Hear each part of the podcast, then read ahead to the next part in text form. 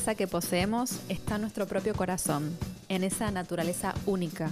En nuestro interior hay un universo sagrado y complejo que podemos acceder a él con solo cerrar los ojos y sentir nuestra propia esencia.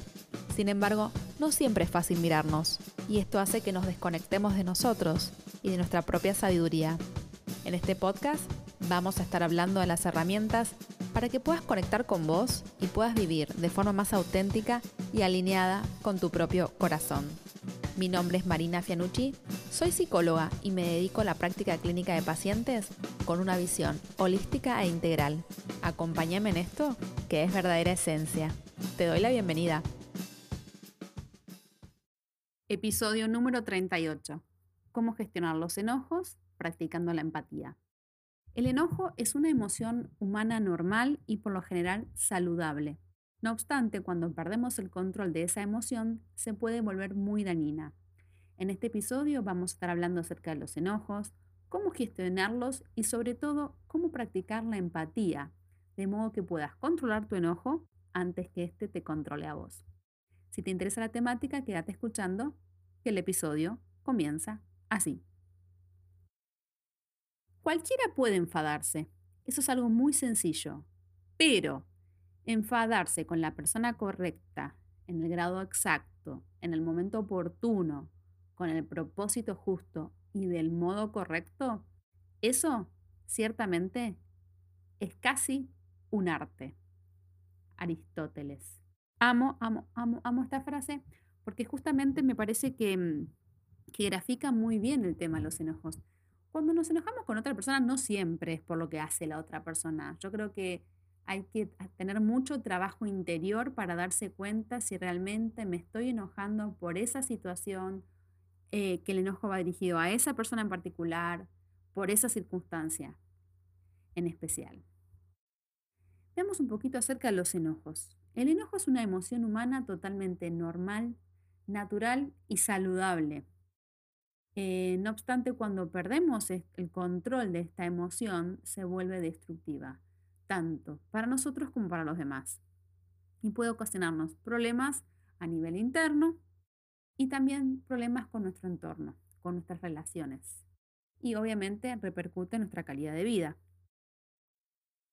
Pero digamos que mm, lo importante es poder gestionar el enojo y, como yo siempre digo, practicar la empatía.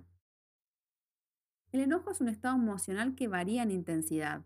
Varía desde una irritación leve hasta una furia e ira intensa.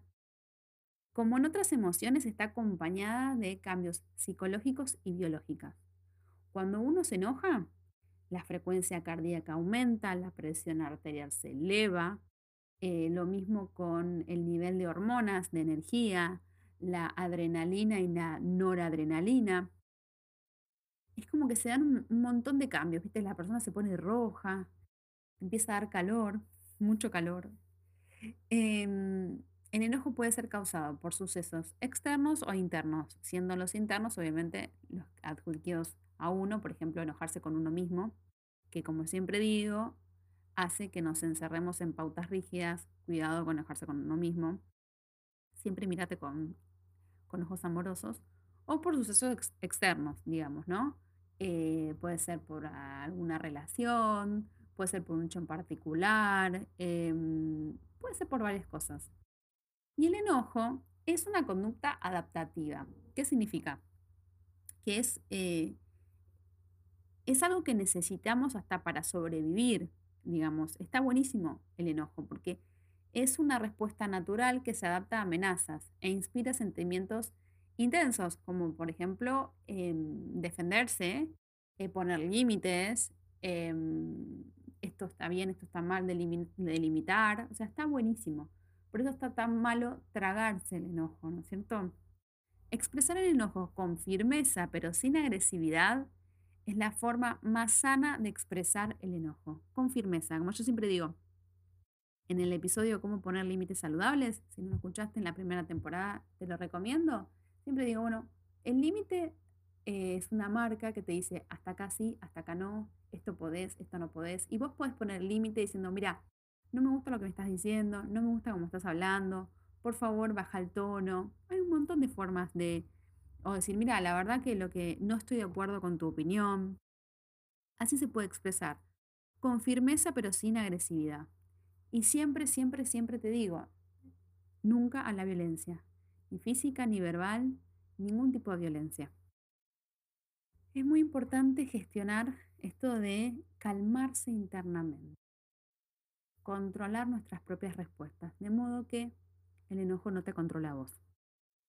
La clave está en alejarse de la situación, practicar una pausa para poder aprender a responder y no a reaccionar.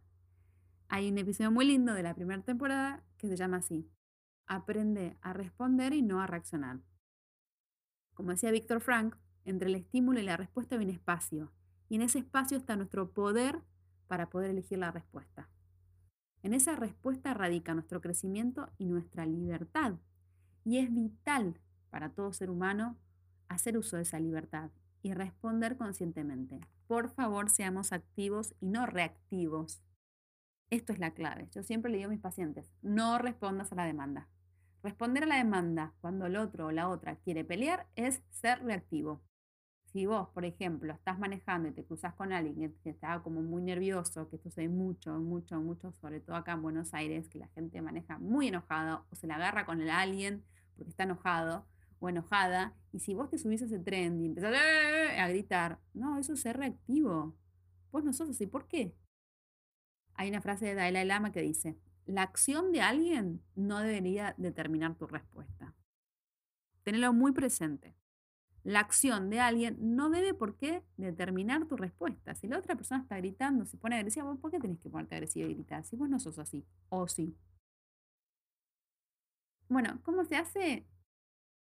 Se hace reprogramando nuestro cerebro.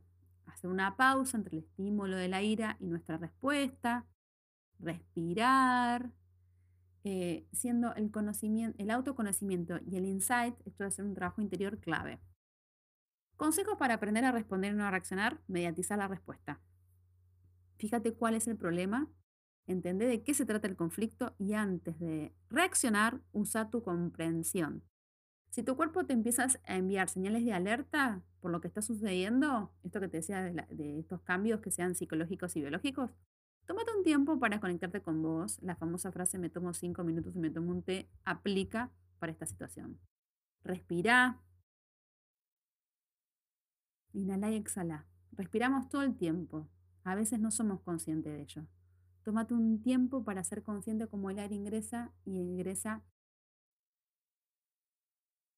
por tu nariz y por tu boca.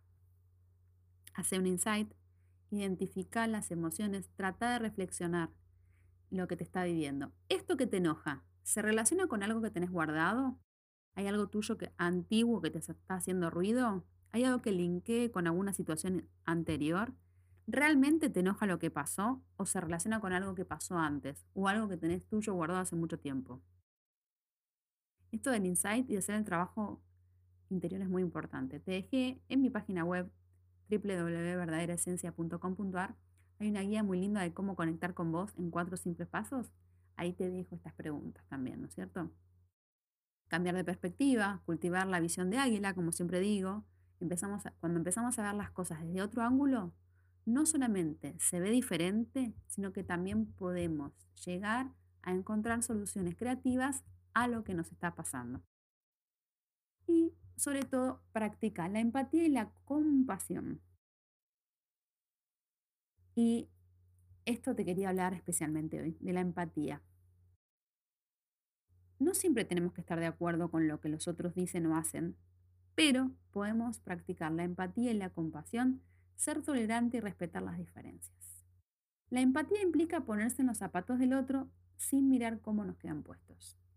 Entender por qué el otro llora, aunque para nosotros sea una tontería, cuán capaces somos de ponernos en la situación de los demás. Cuánto más allá de nuestros cristales podemos mirar. ¿Podemos dejar de lado nuestros propios intereses para ocuparnos de la preocupación de que nos pida atención? Las respuestas nos permitirán ocupar un lugar determinado de este espacio común que compartimos.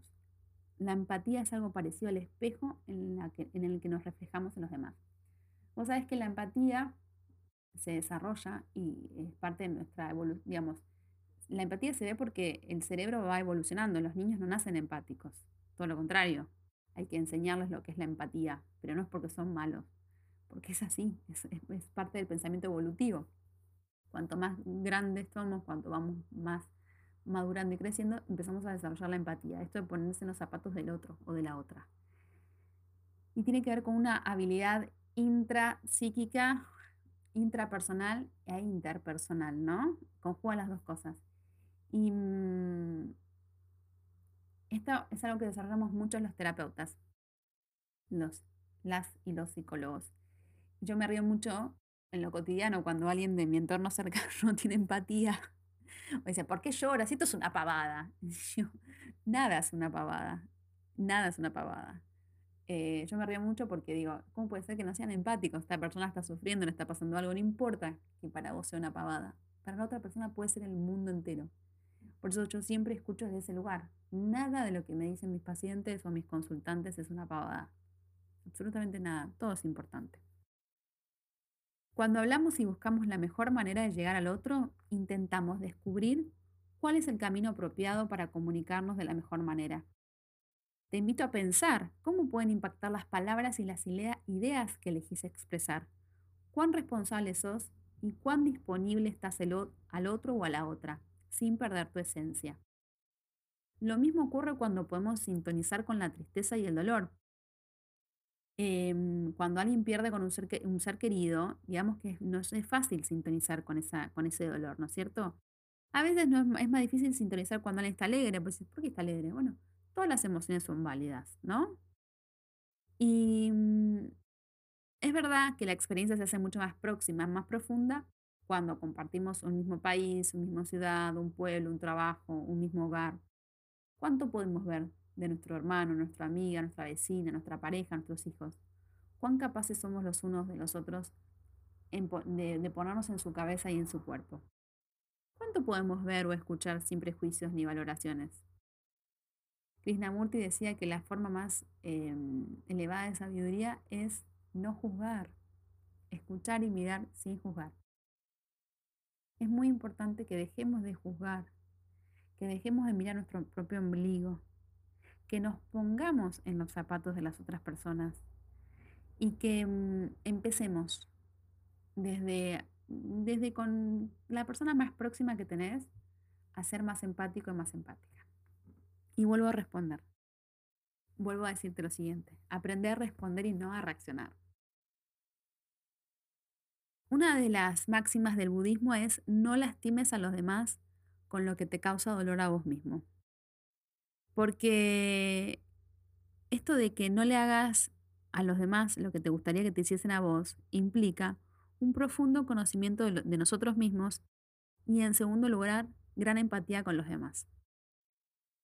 Y hay una frase también del budismo que me gusta mucho que dice, más vale usar pantuflas que alfombrar el mundo es importante saber qué guerras combatir y cuáles eh, es mejor soltar. No te subas a cuánta discusión haya. Vuelvo a repetir, no respondas a la demanda. No siempre tenés que discutir, no siempre tenés que plantear eh, eh, tu opinión. A veces es mejor, por ejemplo, un ejemplo, tenés que rendir un examen de la universidad y estás discutiendo con tu pareja y son las 3 de la mañana y al otro día te tenés que levantar a las 8 de la mañana. ¿Conviene discutir a esa hora? Claro que no. Lo mejor que puedes hacer es, bueno, esto hablemos en otro momento. Ahora necesitamos dormir los dos para levantarnos temprano y yo mañana tengo que ir a la facultad y tengo que rendir. Tengo que tener disponibilidad psíquica, física y emocional. Eso es lo que yo siempre digo a mis pacientes cuando no respondas a la demanda. Eso no implica no defender tu posición. Implica que voy a ser selectivo en mis batallas, selectiva en mis batallas, y voy a optar por cuál quiero y por cuál no, y en qué momento también. Otra máxima del budismo es que el odio no disminuye con el odio. El odio disminuye con el amor. La violencia genera violencia. La ira produce resentimiento. Es algo que sabemos pero casi nunca aplicamos por lo que nos dejamos involucrarnos en discusiones con nuestras emociones más negativas, respondemos a la crítica con otra crítica, a un ataque con otro ataque. Sin embargo, el odio solo genera más odio. Y la única forma de contrarrestar su efecto es brindando amor y respondiendo con emociones positivas. Me encanta eh, esto de, de pensarlo desde el lugar de no subirse a todas las batallas, no responder a todas las demandas de discusión y sí poner límites saludables a las demandas de los demás, sí tener en cuenta qué es lo que necesito, qué es lo que quiero, qué es lo que me hace bien y que puedo empezar a poner límites a las demandas del otro, de la otra, con firmeza pero con altura, sin violencia. Por último, quiero leerte un pensamiento del corazón de mi libro de Luis Hay. Dice así, el enfado es un mecanismo de defensa. Si estás a la defensiva es porque tenés miedo. El enfado es algo normal y natural. Generalmente nos enfadamos una y otra vez por las mismas cosas y sentimos que no tenemos derecho a expresarlo, de modo que nos lo tragamos. Entonces el enojo tiende a instalarse en una parte concreta de nuestro cuerpo y se manifiesta como enfermedad. Durante años y años seguimos amontonando nuestro fastidio en ese mismo lugar. Para sanar, deja salir tus verdaderos sentimientos. Si no puedes expresárselo directamente a la persona que los provoca, mira al espejo y habla con esa persona. Decilo, estoy enojado con vos, estoy enojada con vos, tengo miedo, estoy alterada, me has hecho daño. Y seguí hasta que hayas podido liberar todo ese enojo. Haz una inspiración profunda, mírate al espejo y pregunta, ¿cuál fue la pauta que provocó todo esto? ¿Qué puedo hacer yo para cambiar? Si logras cambiar el sistema de creencias que hay dentro tuyo que genera ese comportamiento, no necesitarás seguir repitiéndolo. No te guardes tu enojo. Bueno, como siempre digo, gracias, gracias por estar del otro lado. Honro tu camino, honro tu proceso y que tengas una maravillosa vida.